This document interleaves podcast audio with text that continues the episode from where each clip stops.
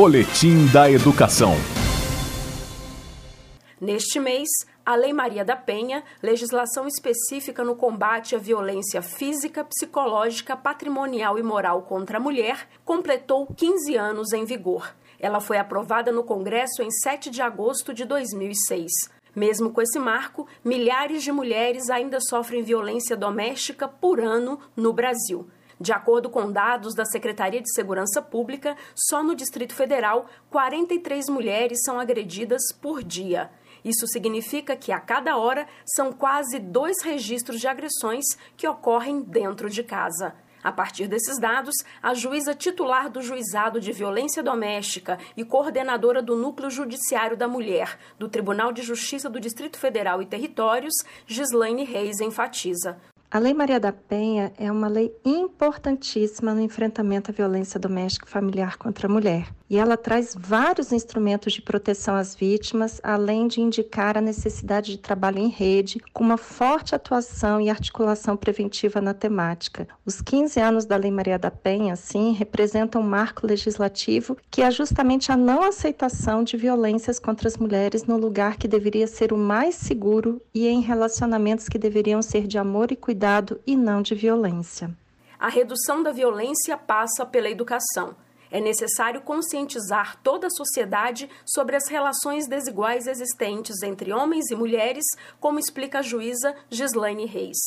Precisamos mudar as mentalidades individuais e coletivas sobre o machismo. Precisamos que a igualdade entre meninas e meninos seja natural, concreta, o que inclui uma vida sem violências e, para tanto, trabalhar com a prevenção é fundamental. Por isso, o ambiente escolar, que é importante formador de mudanças sociais pela igualdade, é um espaço perfeito para o trabalho na prevenção e proteção. E apenas a Lei Maria da Penha e o sistema criminal sozinhos não vão fazer desaparecer um problema de séculos mundial, histórico, cultural. É preciso que cada um de nós não banalize e não normalize as violências e que o coletivo entenda que o machismo é nocivo para as meninas e meninos.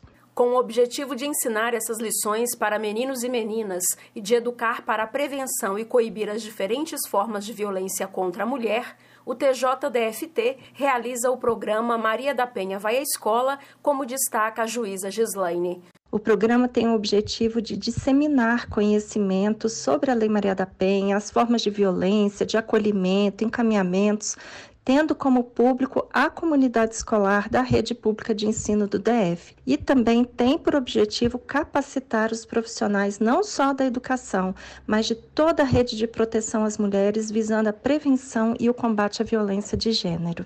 Para capacitar o público da rede de ensino do DF, desde 2015, mais de mil profissionais já participaram do curso Maria da Penha Vai à Escola, que é realizado pelo TJDFT em parceria com a Subsecretaria de Formação Continuada dos Profissionais da Educação. Quem também enfatiza a importância dessa ação formativa é a secretária de Educação do Distrito Federal, Elvia Paranaguá. Esse curso é importantíssimo, muito procurado na EAP. Os profissionais da educação, quem não fez, está fazendo o curso. É, logo, logo vai sair um livro, inclusive eu estou escrevendo né, a apresentação do livro. E é importantíssimo, porque a violência está aí, a violência contra a mulher, a gente vê cada dia o número aumentando de feminicídios, de agressão à mulher. E essa consciência tem que ser trabalhada na escola. Daí a importância desse projeto Maria da Penha, tão acolhido pela EAP e pela Secretaria de Estado de Educação.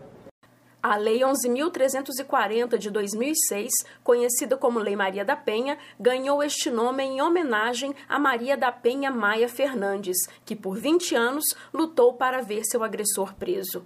Em casos de violência doméstica, denuncie. Disque 180 para a Central de Atendimento à Mulher, ligue 197, canal de denúncia da Polícia Civil ou Disque 190 para a Polícia Militar do Distrito Federal. Procure ajuda também na Delegacia Especial de Atendimento à Mulher, que fica na Asa Sul, quadra 204-205. Jaqueline Pontevedra, da Secretaria de Educação, para a Cultura FM. Da Rádio Cultura FM em Brasília, Jaqueline Pontevedra. Boletim da Educação.